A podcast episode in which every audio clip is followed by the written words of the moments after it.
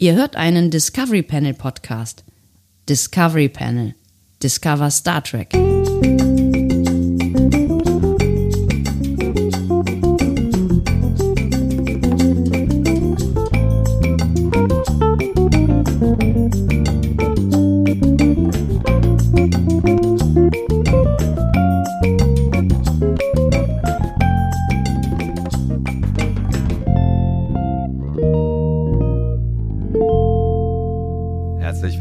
Wir eröffnen das Discovery Panel passend zu einer neuen Folge unseres Quarantäne-Cast. Es ist die mittlerweile schon vierte Folge und ähm, ich freue mich sehr auf Sie.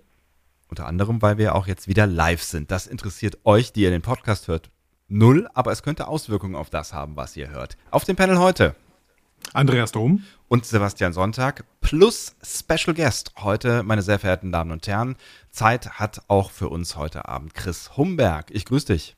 Hallihallo. Hallihallo. Ihr kennt ihn aus verschiedensten Gelegenheiten als Buchautor, vielleicht als Comicautor, vielleicht von einer FedCon. Es gibt eine Million Sachen, über die wir gleich noch äh, reden müssen, weil du machst tatsächlich auch eine ganze Reihe an äh, Dingen. Und wir wollen natürlich so ein bisschen auch deine Stimmung abfragen, was die aktuelle Serie angeht, Star Trek Picard, falls du Mhm. dich da schon getraut hast reinzuschauen, aber ich gehe schwer Ja, davon auf jeden aus. Fall, Ja. auf jeden Fall. Aber vielleicht erstmal die Frage, in diesen seltsamen Zeiten, wir haben ja hier so ein bisschen das Gegenprogramm gestartet ähm, zu dem, was da draußen passiert, dieser Dystopie, die da aufzieht. Deswegen wollen wir uns jetzt auch nicht allzu dystopisch äh, in äh, Tiefen bewegen, aber vielleicht der Versuch einer Wie geht's dir Frage. Du, äh, euer Gegenprogramm ist so eine Art Fels in der Brandung. Ich versuche Ähnliches und ich kenne viele Kollegen, die das auch tun. Ähm, es geht mir ziemlich schizophren, ehrlich gesagt. Also körperlich gut, geistig würde ich am liebsten äh, in Embryostellung unterm Wohnzimmertisch liegen und weinen. Zumindest ist es mir des Öfteren danach und zehn Minuten später geht es mir wieder Gold und nochmal zehn Minuten später wieder anders. Es ist ja auch irgendwie eine verrückte Stimmung, weil ähm, draußen scheint jetzt seit Tagen die Sonne und irgendwie soll man ja nicht mehr so richtig rausgehen. Jetzt habe ich das äh, Glück noch, ich darf ab und zu zur Arbeit fahren mit dem Fahrrad und kriege noch so ein bisschen was davon mit. Aber ähm, ich bin ja genau wie du Freiberufler und Mhm. äh, mit Arbeit ist dann auch irgendwann schwierig, wenn alle Leute nicht mehr rausgehen. Ne? Ein Stück weit schon. Also ich habe halt noch das große Glück, dass ähm, Aufträge reinkommen für beispielsweise für Texte, für Übersetzungen. Ich schreibe an Büchern aktuell. Ähm, das geht alles noch seinen Gang. Ich weiß aber auch von Kollegen, gerade im veröffentlichenden äh, Genre, bei denen die Druckereien inzwischen wegbrechen und ich höre von Buchhandlungen, die schließen. Das wird alles noch sehr, sehr schwierig. Mhm. Und äh, von Auftritten, von Live-Shows, von Lesereisen ganz zu, ganz zu schweigen, was alleine in den letzten 14 Tagen bei mir an fest gebuchten Auftritten wieder storniert wurde von Veranstalterseite, geht auf keine Kuhhaut und wird sich definitiv finanziell bemerkbar machen. Hm. Ja, wir mussten ja leider auch unser äh, Ja. geplantes Live-Panel absagen, auf das wir uns schon sehr gefreut hatten und äh, vielleicht anderthalb bis zwei Leute von euch auch möglicherweise. Aber naja, das äh, ist das kleinste Problem. Das werden wir dann hoffentlich in ein paar Wochen einfach nachholen. Und ähm, ich hoffe, dass das nicht allzu lange dauern wird für all die Leute, die natürlich dann auch finanziell drunter leiden. Und das sind die Freiberufler, die Künstler, die ganzen äh, vielleicht kleinen Kinos, Restaurants, äh, Bars, Kneipen. Insofern ähm, denken wir einen kurzen Moment äh, an all diese Menschen und natürlich auch an all die anderen, die jetzt irgendwie mit dem Virus zu tun haben und konzentrieren uns wieder auf das, was wir hier eigentlich machen wollen. Nämlich Gegenprogramm. So. Ja, tatsächlich. Ich, ich habe allerdings, äh, ich habe gerade ja so ein bisschen die Aufgabe, Social Media äh, im Blick zu haben Hast du? und mal zu gucken, was denn die Leute da so schreiben. Ja, das habe ich mir persönlich als Aufgabe gemacht. Toll. Ich Während finde es gut, ihr wenn du gute dir Gespräche Aufgaben führt, gibst. Während ihr gute Gespräche äh, führt, gucke ich einfach äh, auf meinen Rechner. Das habe ich den ganzen super. Tag schon gemacht und das funktioniert jetzt gerade auch ganz gut.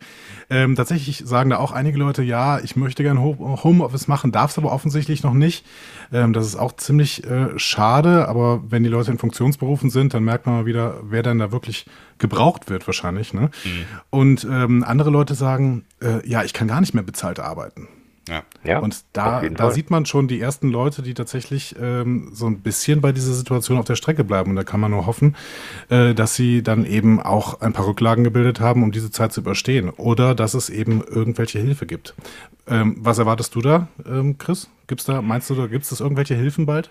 Du fragst tatsächlich einen Pessimisten. Ich weiß nicht, ob du das möchtest. Also ich erwarte tatsächlich, dass viele mittelständische bis kleine Betriebe langfristig wegsterben werden, weil ich nämlich auch erwarte, dass ihr bei aller Freundschaft in ein paar Wochen keinen Live-Podcast machen werdet, hm. sondern wenn ihr Glück habt, nächstes Jahr.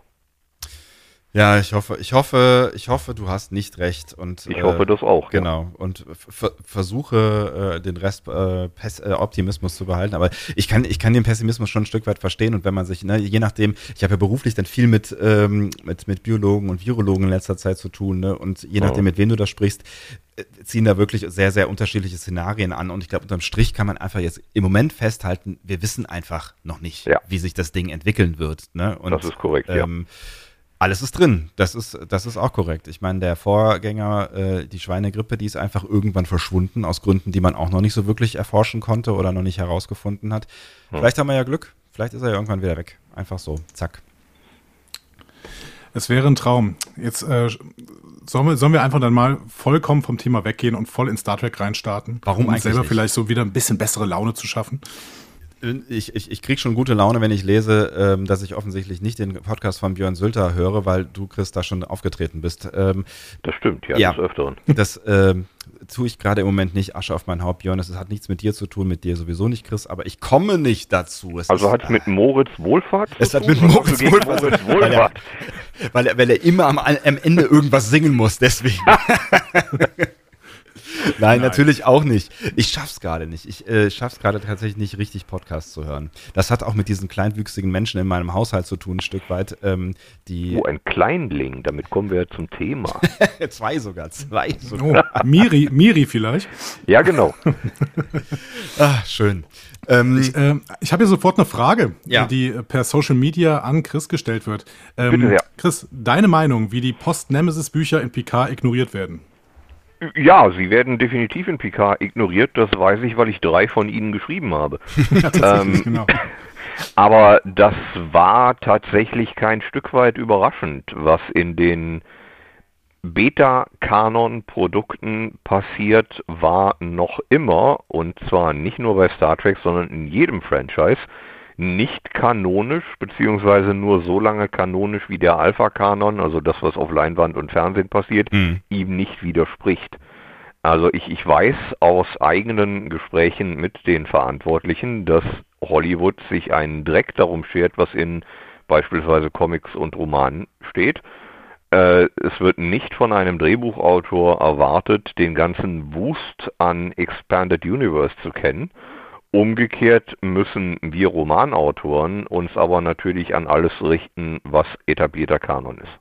Ich höre da so ein bisschen, so ein bisschen auch Verärgerung raus. Ist das ärgerlich? Nein, nein, nein, nein, nein, ganz und gar nicht, nein? ganz und gar nicht. Das halte ich für vollkommen normal ja. und tatsächlich auch für richtig. Was ich mache, wenn ich beispielsweise, wie, wie ich es gemacht habe mit meinem Kollegen Bernd Perplis zusammen, wenn ich die Star Trek Prometheus Romantrilogie schreibe, mhm dann ist das für Hollywood so viel wert wie der bedruckte Captain Kirk Becher im Big Mac Menü bei Burger King.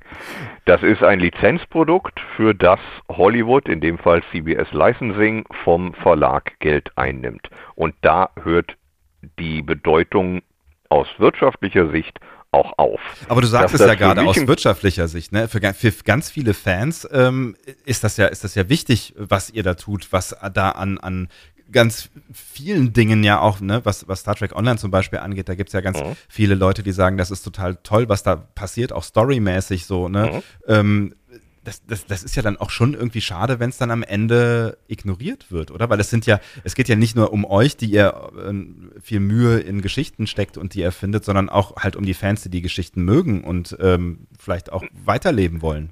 Naja, ein Stück weit bleiben sie ja. Ne? Niemand hat gesagt, dass die Romane, die beispielsweise Bernd und ich geschrieben haben, ab jetzt scheiße sind, nur weil Picard in der jetzt im, im Fernsehen passierenden Gegenwart nicht da ist, wo wir ihn beispielsweise verortet hätten oder sowas. Das ein, nimmt sich ja überhaupt gar nichts. Die Romane bleiben bestehen, die sind nach wie vor im Druck und lieferbar und alles. Und sie sind kein Deutsch schlechter als vorher. Hm. Und Im ich weiß von werden, ja. Ich weiß von vielen Romanen, denen noch viel mehr widersprochen wird als unseren. Mhm. Also im Gegenteil, sie werden gerade auf Social Media auch nochmal äh, bewusst gelobt. Sie sagen alle, oh. die Leute, Prometheus ist super. Das höre ich derzeit im Auto, sagt äh, hier eine Hörerin.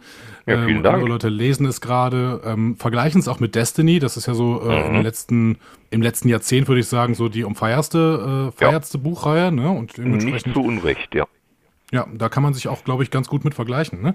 Ähm, Jetzt gibt es aber in der letzten Zeit in, in Discovery und auch in Picard ja durchaus Bezüge zu bestimmten Büchern. Ne? Wenn ich da ja. an Control denke, das ist ja äh, quasi direkt aus einem Buch entnommen und auch Picard stützt sich ja sehr, sehr stark auf äh, ein Buch von Una McCormick. Hast du so ein bisschen Hoffnung, dass auch dein Buch dann irgendwann mal ein bisschen kanonisiert wird, das, was da passiert? Nein, nein, nein. Ähm, um bei den Beispielen zu bleiben, David Mack, der Control erfunden hat für ein Sektion 31 Buch, David Mack ist sehr eng verbandelt mit den aktuellen Autoren bei CBS, sowohl bei Discovery als auch bei den anderen Serien. Ähm, und liefert tatsächlich Ideen beziehungsweise steht als externer Berater zur Verfügung. Also da sind die Wege sehr kurz. Und der erwähnte Picard-Roman von Una McCormick, Last Best Hope, der ist exklusiv lizenziert worden von den Autoren von Star Trek Picard. Also die haben Una McCormack vorgeschrieben, was sie schreiben soll. Hm, okay. das heißt, kann man jetzt auch sagen, der Roman ist quasi kanonisiert?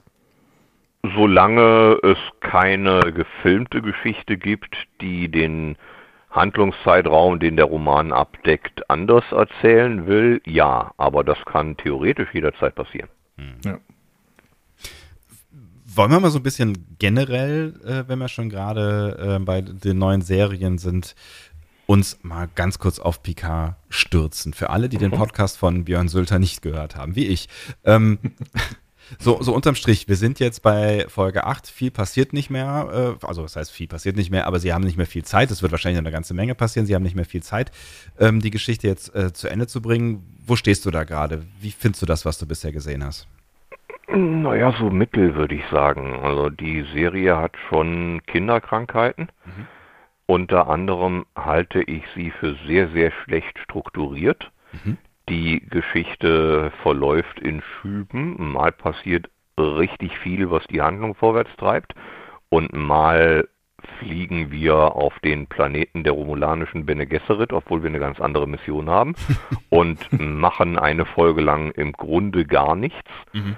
Ähm, nichts gegen ruhige Momente, aber ich habe immer das Gefühl, dass diese Serie zu wenig Plot hat für die zehn Episoden, die sie bestellt bekommen haben. Und das steht ihr in meinen Augen nicht ganz gut zu Gesicht. Und Inhaltliche Probleme habe ich auch, falls wir darüber sprechen wollen. Du glaubst deswegen, das ist eine ganz interessante These, da habe ich noch gar nicht drüber nachgedacht, dass, ähm, dass es möglicherweise ähm, an, der, an der Story legen könnte, die nicht ausreicht.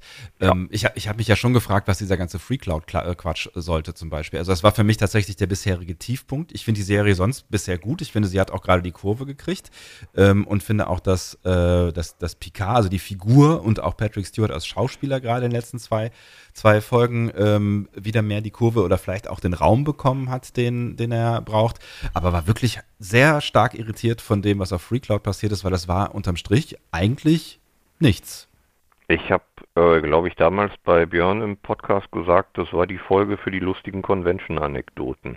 ich hatte so das Gefühl, die ist explizit daraufhin geschrieben worden, damit die Schauspieler Geschichten haben, die sie auf Cons erzählen können. Weil, äh, wie war das damals, als die Folge gedreht wurde, wo hm. du das und das anhattest? Dieses lustige Ding da. Hm. Ja, genau. Also ich hatte kein Problem damit. Ich hatte äh, andere Folgen in der Staffel, die ich deutlich schlechter fand, aber ich verstehe, was du meinst. Hm. Dann äh, lass uns doch mal inhaltlich werden. Ähm, ja. Du sagst, da, da hast du durchaus, und das ist ja eine, vielleicht eine spannende Perspektive, die du hast, wenn du selber solche Geschichten entwickelst, dann hast du wahrscheinlich auch nochmal einen ganz anderen Blick ähm, darauf, wie Geschichten erzählt werden. Wie wird die Geschichte für dich erzählt hier? Ähm, handwerklich nicht gut und das kann ich an der aktuellen Folge 8 festmachen. Die ist ein einziger Infodump und das ist das, was man in Fachkreisen schlechte Schreibe nennt. Wenn ich konkretes Beispiel, wenn ich die Folge damit anfange, das heißt sie Narissa, diese böse Romulanerin. Ja, genau, Narissa. Hm? Dass sie auf dem Kubus sitzt und ihre, ich glaube, es ist ihre Tante, die komatös da liegt, mhm. Äh, erklärt, wer die Tante eigentlich ist, dann tut sie das nicht, weil die Tante das hören will. Mhm. Und sie tut es auch nicht, weil sie es sagen will, denn beide Beteiligten in der Szene wissen das. Aber sie tut es, weil ich als Zuschauer es noch nicht weiß und es irgendwie erfahren muss. Also bekomme ich es jetzt einfach erzählt anstatt gezeigt. Es gibt im im, im Schreiben diese, diese Regel Show, Don't Tell. Zeig, was passiert, anstatt einfach nur drüber zu reden. Und diesen Fehler hat äh, Picard in der aktuellen Folge gleich zweimal begangen. Das zweite Mal ist die Szene, wo Raffi und Rios äh, auf dem Boden seines Quartiers sitzen und Rios ihr erzählt, was eigentlich die ganze Zeit sein Problem war, nämlich die Geschichte mit seinem alten Captain und den Synthetics, die der Captain erschossen hat. Wo man sich so ein bisschen fragt, Moment mal, die sind doch eigentlich befreundet. Hat man uns das nicht irgendwann erzählt? Warum haben die da noch nie drüber gesprochen? Ne? Auch das kommt dazu. Ja, mhm. ich kenne die Hologramme von Rios besser als Rios und das ist ein ernstes Problem. Und ähm, beide Fälle, ja, sowohl die Geschichte mit Narissa als auch die Geschichte mit Rios, um bei den Beispielen zu bleiben, hätte man problemlos in Rückblenden zeigen können. Aber nein, wir erfahren diese durchaus wichtige Vorgeschichte durch pure Monologisierung. Und das ist immer so ziemlich das Schlechteste, was du schriftstellerisch machen kannst. Hm. Siehst du die Szene, wo Ruffy nachher quasi die gesamte Story nochmal zusammenfasst äh, am, am Tisch, wo alle dabei sitzen? Ja. Siehst du die ähnlich oder findest ja, du, das hatte noch einen anderen Moment? Nee, nee, nee, definitiv ähnlich, weil keine Dynamik drin ist. Ne? Ich bekomme als Zuschauer alle Informationen auf einmal präsentiert, weil nicht mehr die Zeit da ist und vielleicht auch nie war, sie mir ausgespielt zu zeigen. Aber ich bin da, um sie ausgespielt zu sehen. Ich lese hier nicht Königserläuterungen, sondern tatsächlich den Primärtext. Und wenn der mir schon seine Pfunde nicht zeigt, mit denen er wuchern kann, dann läuft da was schief. Jetzt haben wir über, über die Probleme von Picard gesprochen. Ähm, einige, was würdest du denn sagen? Lange nicht ist, über alle. Ja, genau, über einige. Aber was würdest du denn sagen, um mal einen positiven Aspekt hier zu finden? Was ist denn so für dich das absolut Beste an Picard bis jetzt? Zwei Worte, Will Riker. wenn, ich, wenn, wenn ich groß bin, und das kann ich auch gleich mit den Problemen verknüpfen, wenn ich groß bin, möchte ich Will Riker sein, aus einem ganz bestimmten Grund. Wir haben es in Star Trek Picard nicht mehr mit der Utopie des Gene Roddenberry zu tun. Darüber können wir gerne später noch reden. Für den Moment sei aber mhm. gesagt, dass Will Riker und seine Familie, Diana Troy und seine Tochter, für mich in dieser Serie die einzigen Menschen sind, und ja, ich erwähne auch nicht Picard in dem Zusammenhang, die einzigen Menschen sind, die noch das alte Wertebild des Menschen der Sternenflotte, der Föderation aufrechterhalten. Ja, auch Familie Troy Riker hat deutlich federn lassen müssen und deutliche Narben im metaphorischen Gesicht. Aber im Gegensatz zu jeder, ausnahmslos jeder anderen Figur in dieser Serie, lassen sie sich von diesen Narben nicht verändern. Wenn ich groß bin, möchte ich Will Riker sein. Einspruch, ich würde sagen, und you. Als also möchtest noch du dritte Person sein, dazu. wenn du groß bist. ich, ich, will nicht, ich will nicht You sein, aber ich finde auch der hat tatsächlich äh, sowas, seine Werte behalten und ist irgendwie er selbst geblieben, äh, ja. sodass er eben genauso handeln konnte, wie er im Prinzip äh, vorher gezeichnet worden war. Oder da ist was anders? dran. Da ist was dran, ja. das stimmt. Ja, guter, guter Punkt. Und es gibt ja durchaus auch noch ein paar positive, ähm, positive Figuren. Denk mal an Laris und Jaban äh, zum Beispiel. Ja, die, sind super. die man aber so, die man aber so ein bisschen verschenkt, ne? Ja, stimmt. Ich glaube auch nicht, dass man die in dieser Staffel nochmal wieder sieht. Hm. Ja. Jetzt gibt es gerade bei uns auf dem Forum, habe ich gesehen, ähm, den Einwand von, habe ich gerade vergessen, Julian. Ähm, der sagt, man kann äh, darüber sprechen, äh, über die Qualität und vielleicht sollte man äh, sie am Ende mal messen, wenn alle zehn Folgen draußen sind. Er schreibt, schlechtes Schreiben ist für mich aber vor allem Discovery. Wenn du die beiden Serien jetzt miteinander vergleichst, auch vielleicht was das Writing angeht, ähm, macht, macht Picard dann ähnlich, ich sag mal, schlechten Job wie Discovery, weil ich glaube, wahrscheinlich sind wir uns einig, dass äh, sie beide Staffeln Discovery am Ende irgendwie verkackt haben. Das ist richtig, auf jeden Fall. Und ich glaube auch, dass Picard bewusst anders erzählt und bewusst eine andere Farbe sein will. Ich glaube, die, die Zielsetzung der Star Trek-Ära Kurtzman ist es, möglichst viele verschiedene Stimmungen rüberzubringen, zu zeigen, dass eine Star Trek-Serie nicht zwingend immer gleich sein muss. Äh, Discovery ist so ein Stück weit das hyperaktive Kind und Picard äh, will so das Logan sein, weißt du, so mhm. dieses elegische, der alte Mann kommt noch einmal zurück und geht dann vermutlich dabei drauf oder sowas.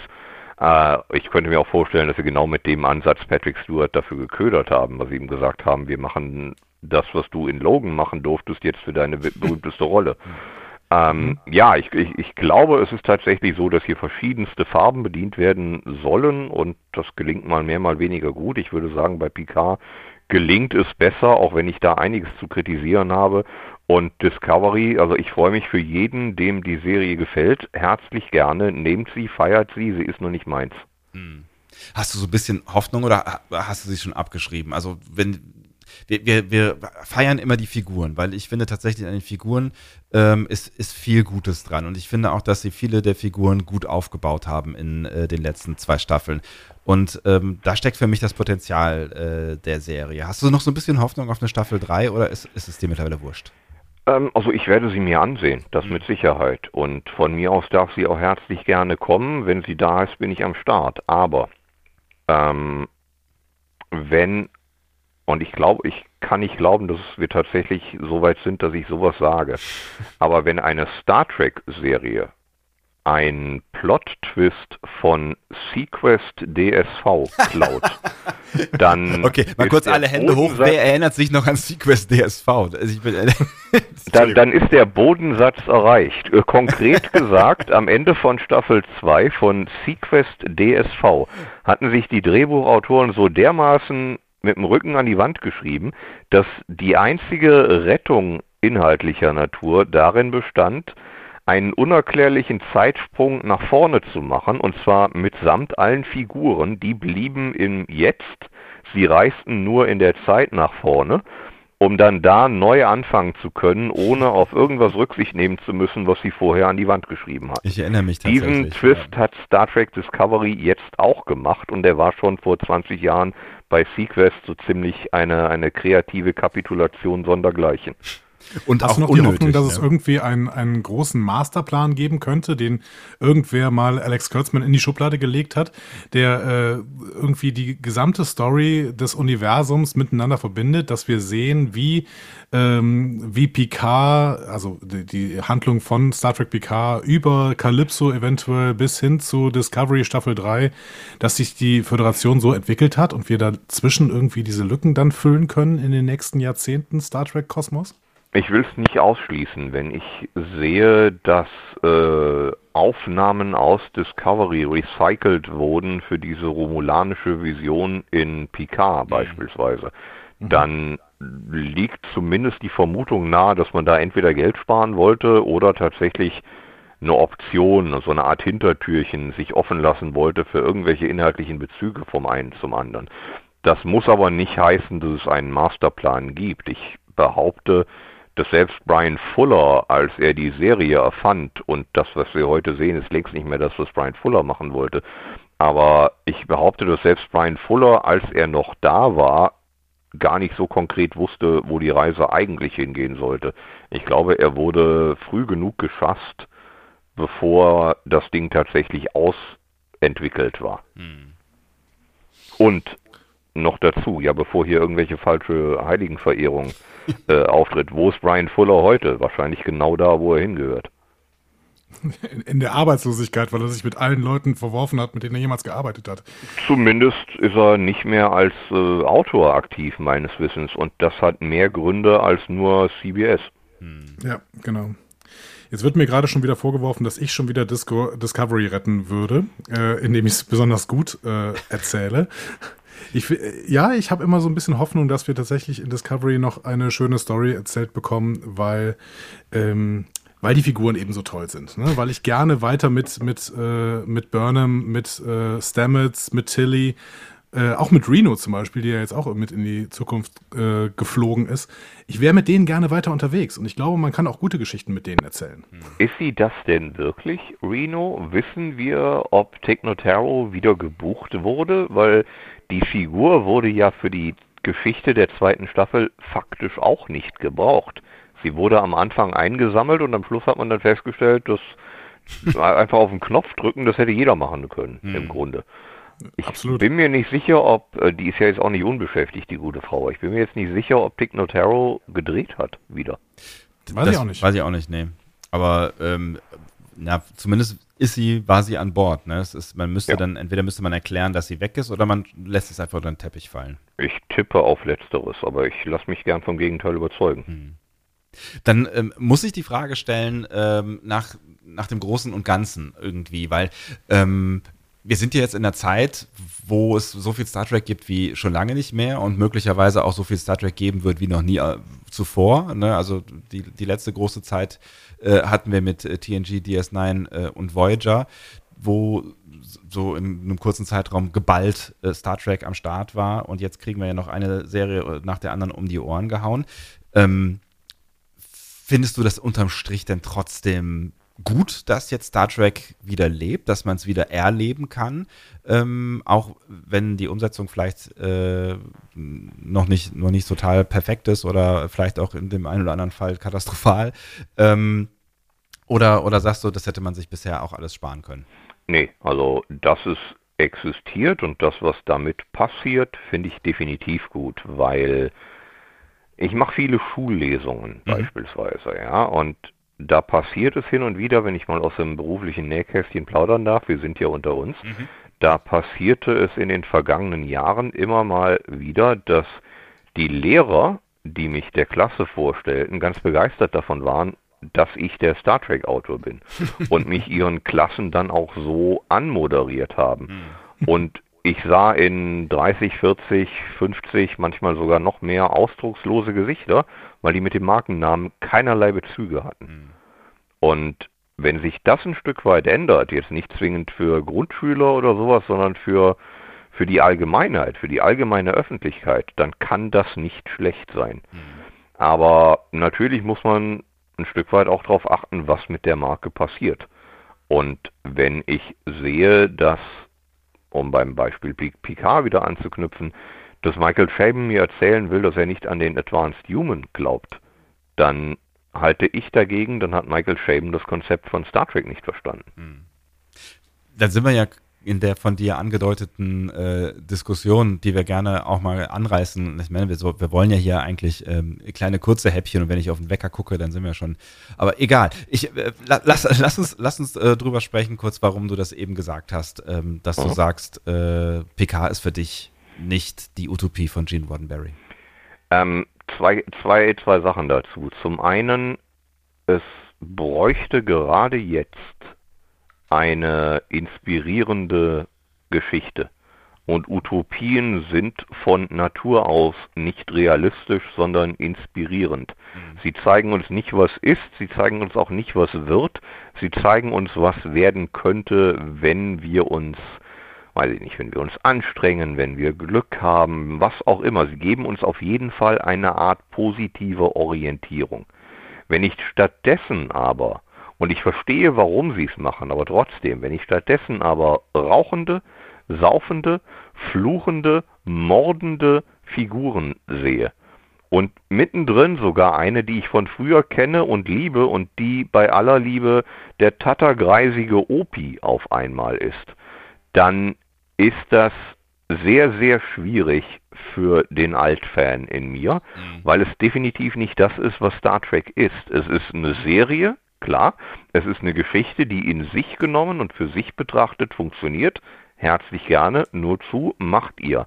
Aber es ist nicht das Star Trek von früher und es ist auch kein Star Trek, dem ich abkaufe, dass es in den 14 Jahren oder wie viel es ist, die dazwischen passiert sein sollen, sich so weit verändert haben kann, dass da Leute fuck schreiend durch die Gegend laufen und sich niemand dran stört. Aber jetzt trigger ich mal den Autor in dir, äh, nach, nach dem Altfan. ähm, kann man also du, du sagst ja selber, dass Gene Roddenberry eine Art Utopie entworfen hat, aber es war sicherlich keine perfekte Utopie. Lässt sich eine perfekte Utopie überhaupt erzählen? Bildet die mhm. eine Grundlage zu Erzählungen? Aus menschlicher Sicht und für die Menschheit war es die perfekte Utopie. Ähm, Star Trek ist die Geschichte der geeinten Menschheit, die über häusliche Probleme komplett hinweg ist. Die Erde ist das Paradies und die dann rausgeht ins All, um zu gucken, a, was gibt's da noch, was kann ich lernen und b, wem kann ich helfen. Die Konflikte, die du natürlich brauchst, um spannende Geschichten zu erzählen, die Parabelaspekte, sieh hier diesen Fehler und erinnere dich dran, dass du den auch mal gemacht hast. All das siehst du in Star Trek von außen weil der Mensch von außen irgendwo reinkommt, eine Situation da vorfindet, die er vielleicht von früher kennt, die ihm vielleicht aber auch neu ist, und dann versucht, sie zum Besseren zu drehen für diejenigen, die betroffen sind. Wenn du dann aber hingehst, wie es in Star Trek Picard der Fall ist, und das Problem zur Erde bringst und das, den Menschen zur Ursache des Problems macht oder zum Teil der Ursache des Problems oder auch nur hingehst und sagst, das Problem, was in der Zwischenzeit aufgetreten ist, hat den Menschen dermaßen nachhaltig verändert, dass er nicht mehr so ist wie früher, dann veränderst du nachhaltig das Konzept und damit habe ich ein Problem.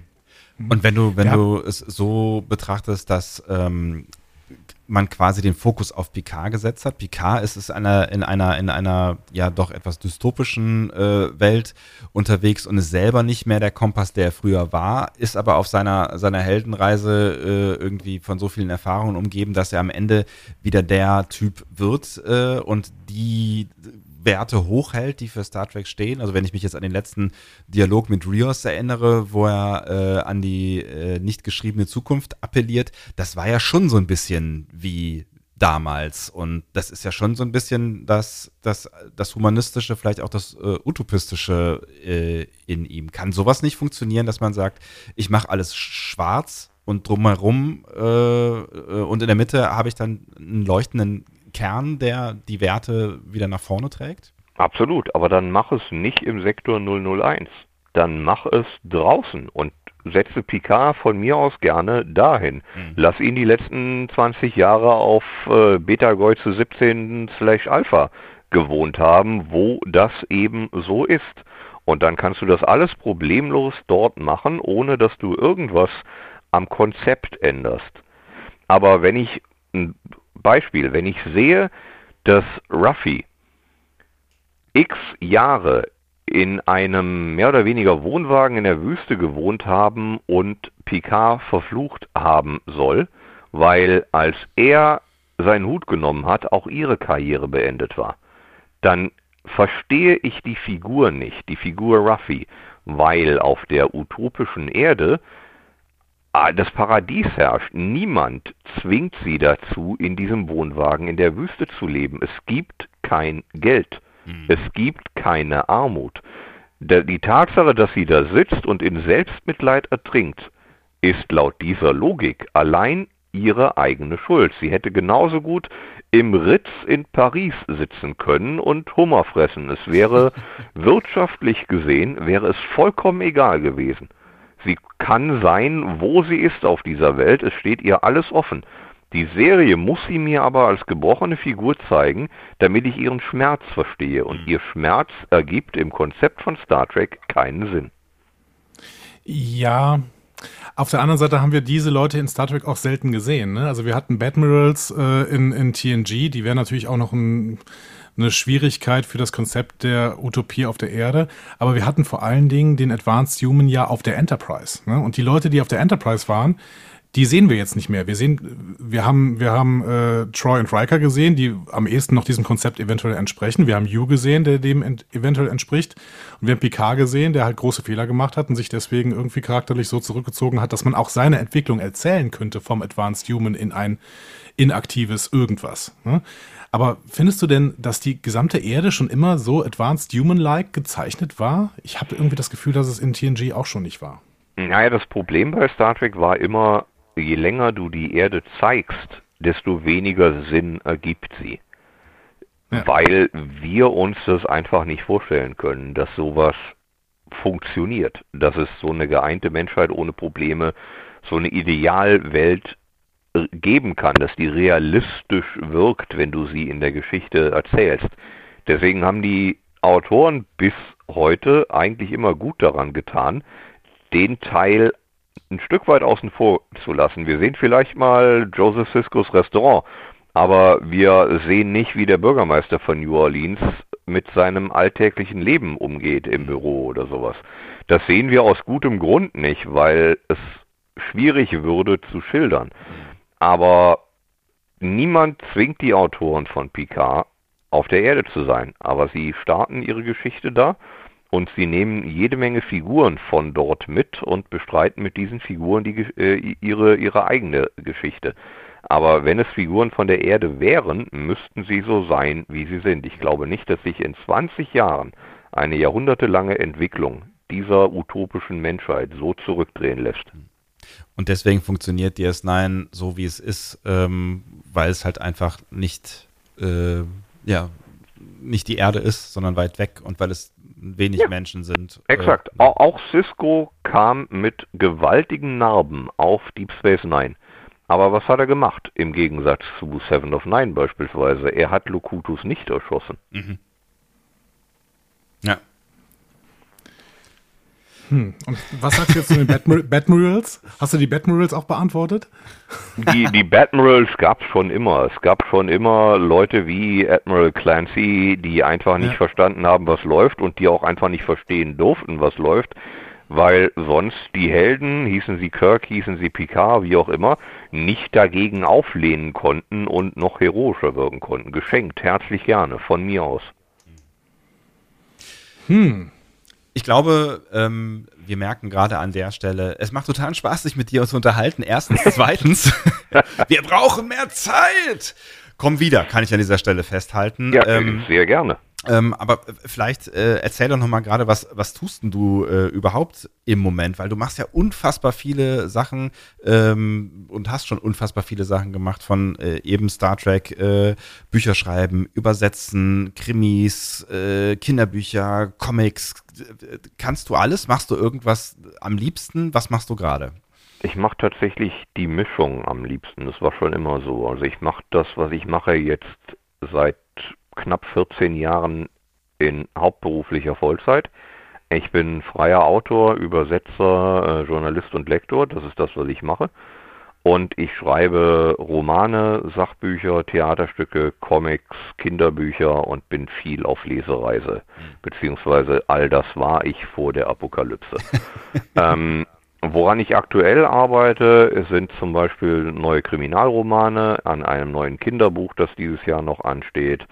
Ähm, ich schreibe viel, um beim Lizenzgeschäft zu bleiben, schreibe ich viele Comics äh, aktuell für Franchises wie äh, Playmobil, wie Vicky und die starken Männer, wie Hotel Transsilvanien, wie äh, Drachenzähmen leicht gemacht, die dann auch international erscheinen. Ich habe mit Dan Perplis die Star Trek Prometheus Romane geschrieben und, und, und. Und was mir besonders daran gefällt, ist, dass eigentlich bei mir kein Arbeitstag wie der andere ist, weil immer was Neues oder zumindest immer was anderes ansteht und kein, kein Auftrag so ist wie der unmittelbar vorhergehende. Und ich habe so ein bisschen das Gefühl, dass mich das beruflich wach hält. Mhm. Weißt du, dass, dass dabei mein Hirn nicht einschläft und keine Routinen kommen. Denn wenn ich beim Schreiben das Gefühl habe, das ist same old, same old, immer dasselbe, dann kann ich dir als Leser, als Zuschauer nicht ein Gefühl von oh, wie toll ist das denn, vermitteln. Wenn sich der Autor schon langweilt, dann muss sich der Leser gleich dreimal langweilen. Aber gibt es vielleicht trotzdem irgendwie einen Einstiegspunkt in den Kosmos Christian Humberg? Gibt es jetzt irgendwie was, was wir sagen können, hey Leute, geht mal nach draußen und kauft genau dieses Buch und dann kapiert ihr, wie der Autor Christian Humberg funktioniert und dann könnt ihr euch alles andere auch anschauen.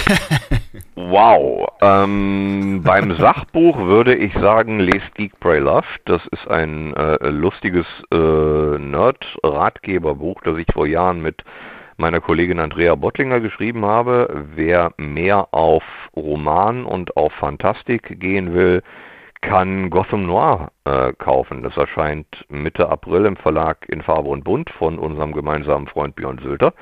Ähm, das ist eine Mystery-Serie, eine Horror-Mystery-Serie, genauer genommen, die jetzt als Trilogie bei Björn im Verlag erscheint. Im April kommt der erste Band. Und wer mal reinschnuppern möchte, ich habe seit dieser Woche einen eigenen YouTube-Kanal, der genauso heißt wie ich, Christian Nürnberg, und in dem ich immer mal wieder aus äh, Gotham Noir vorlese für Lau als Video für alle, die zu Hause sitzen und nicht mehr raus dürfen und vielleicht ein bisschen Unterhaltung brauchen. Großartige Idee. Finde ich super. Ähm, können wir uns auf jeden Fall schon mal einen Knoten ins äh, Handy machen. Äh, schau mal rein, ne? Und falls jemand äh, ein signiertes Exemplar möchte, schreibt mich an. Ich habe jede Menge Bücher hier liegen, die für die FedCon gedacht waren. Schreibt mich an. Uh, ja, stimmt. Die FedCon. Hervorragend. Ja. Habt ihr noch eine ja, die FedCon, die FedCon ist noch gar nicht abgesagt. Nein. Ne? Offiziell noch nicht. Ja. Aber es ist ja, äh, ja, nicht mehr so richtig lange her. Ich glaube, als erstes wird es die Star Trek Destination ereilen, ne, dieses Schicksal. Die ist auch noch nicht offiziell abgesagt. Nee, ist sie nicht, ne? Genau. Aber das, äh, sie ist ja offiziell verboten quasi, wenn das jetzt so lange noch äh, äh, sich weiterzieht, ne? Weil die. Naja, wir reden, wir reden von anderthalb Monaten. Also wenn bis dahin sich irgendwas verändert haben sollte, würde es mich positiv überraschen. Ja, mich ehrlich gesagt auch. Gut, wir hoffen einfach das Beste, gehen positiv raus. Wenn ihr jetzt noch spontan die letzte Frage an Chris Humberg stellen möchtet, die äh, ihr gerade hier live zuhört, dann ist das eure Gelegenheit. Und Falls wenn, nicht, stelle ich sie mir selber. Ich wüsste sogar welche. Uh, da bin ich. Da, ah, ich bin auf beides gespannt. Vielleicht ja. haben wir dann noch zwei Fragen, wenn wir jetzt noch so eine Frage bekommen.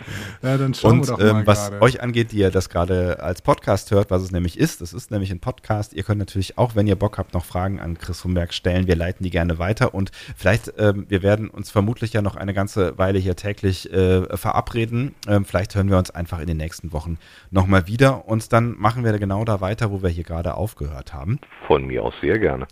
Und ähm, wenn ihr irgendwas kommentieren möchtet, äh, uns Fragen stellen wollt äh, oder immer schon mal irgendwas loswerden wolltet, was ihr uns immer schon mal sagen wolltet oder eben dem Chris, dann tut das bitte.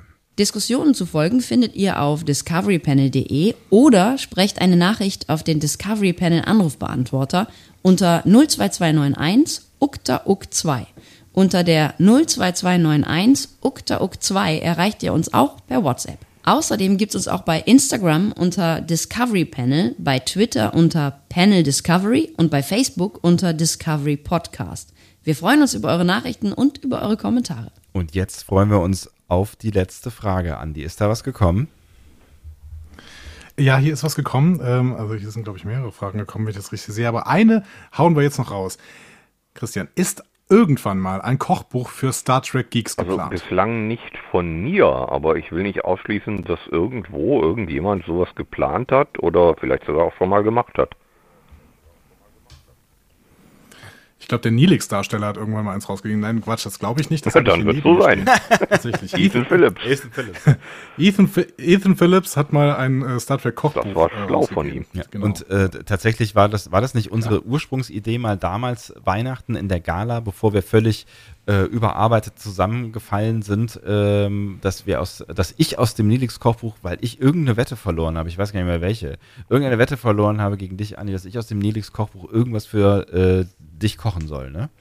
Ich setze sogar noch, ich setze ja, sogar noch einen drauf. Wir treffen uns nach der Apokalypse alle mal im Oberbergischen vor einer Kamera und machen eine YouTube-Kochshow und kochen zu dritt Star Trek-Rezepte. Das ist doch eine wow. großartige Idee. Bist, kannst du kochen? bist du, bist du da irgendwie begabt? Ich dachte, das wäre jetzt nicht wichtig.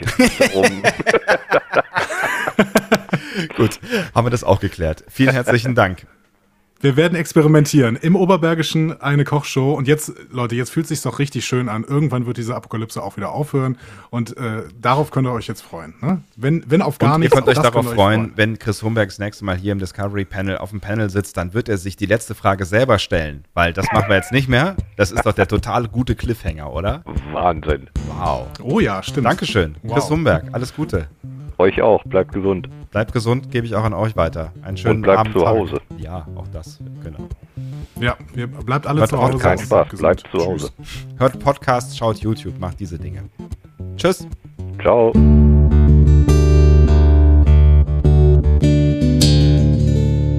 Mehr Star Trek Podcasts findet ihr auf discoverypanel.de. Discovery Panel.